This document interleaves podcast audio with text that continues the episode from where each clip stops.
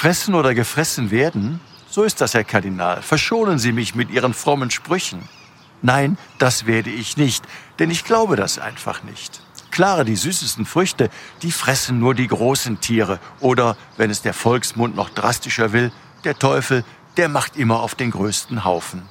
Es scheint eine menschliche Erfahrung zu sein, dass der Starke immer gewinnt. Noch schlimmer, der Starke, der Fiesling, der wird in der Regel oft noch belohnt für sein schlimmes Verhalten.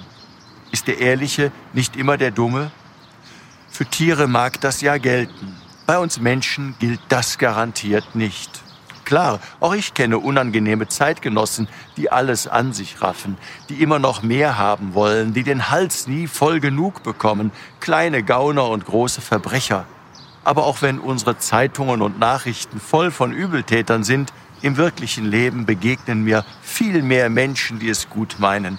Mütter und Väter, die sich liebevoll und geduldig um ihre Kinder kümmern, Ehrenamtliche, die Armen und Obdachlosen helfen, Nachbarn, die sich in ihrer Freizeit für Flüchtlinge engagieren, obwohl das jetzt nicht mehr in ist.